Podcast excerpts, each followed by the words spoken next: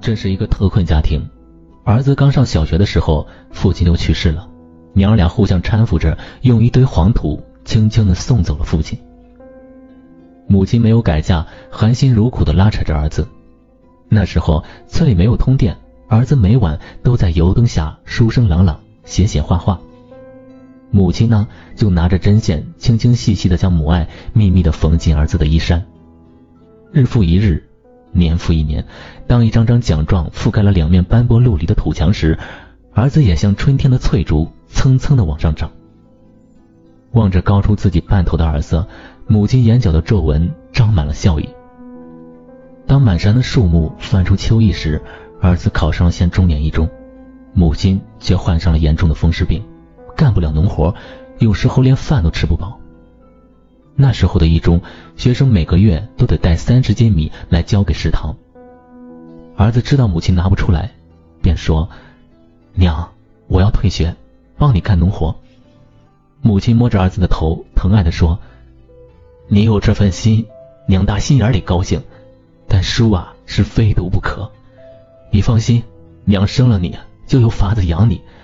你先到学校报名，我随后啊就送米去。”儿子固执的说：“不。”母亲说：“快去。”而还是说：“不。”母亲挥起粗糙的巴掌，结实的甩在儿子的脸上。这是十六岁的儿子第一次挨打。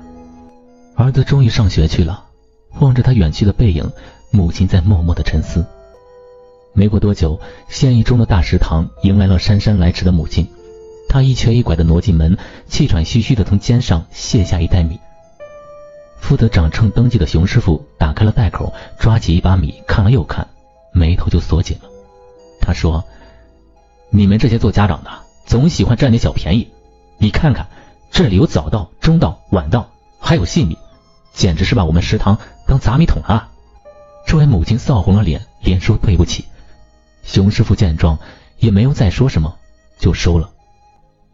母亲又掏出一个小布包，说：“大师傅。”这是五元钱，我儿子这个月的生活费，麻烦你转给他。熊师傅接过去，摇了摇，里面的硬币叮叮当当。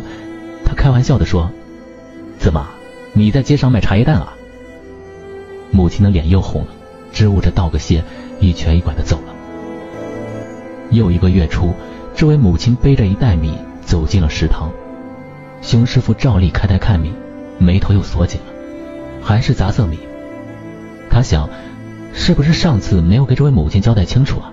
便一字一顿的对他说：“不管什么米，我们都收，但品种要分开，千万不能混在一起，否则啊没法煮，煮出的饭也是夹生的。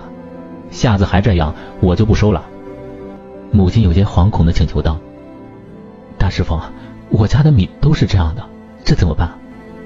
熊师傅哭笑不得，反问道。你家一亩田能种出百样米，真好笑。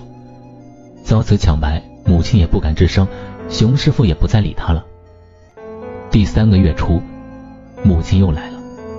熊师傅一看到米，是勃然大怒，用几乎失去理智的语气，毛辣辣的训斥说：“哎，我说你这个揍骂的，怎么顽固不化呢？咋还是杂色米呢？你呀，今天是怎么背来的，还是怎么背回去？”母亲似乎早有预料。他双膝一弯，跪在熊师傅面前，两行热泪顺着凹陷无神的眼眶涌出。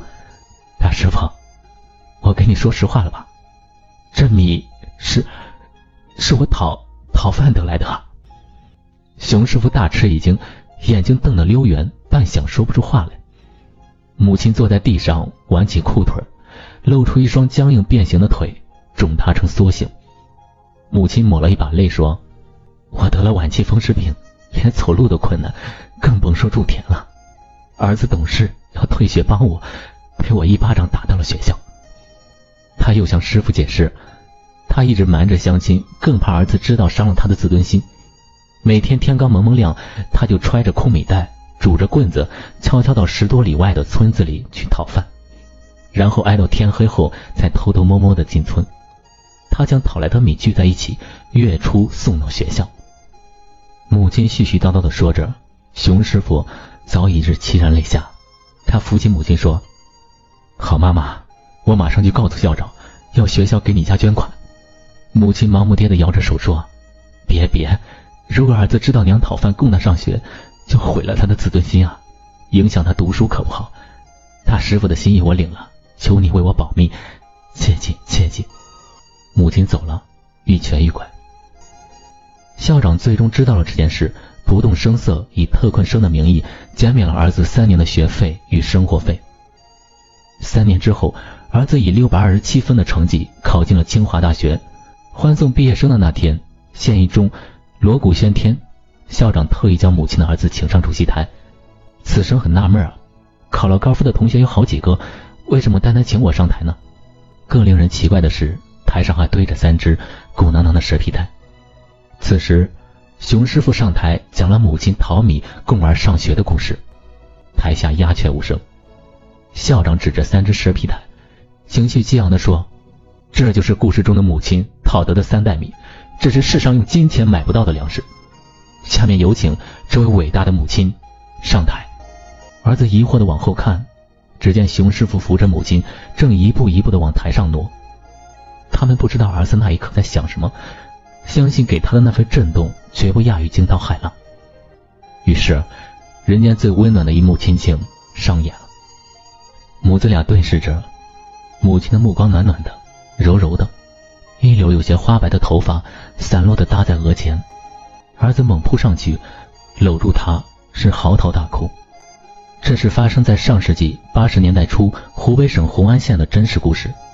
这位故事的母亲，她放下自尊，瞒着儿子淘米供儿读书，考上清华大学，感动了无数的人。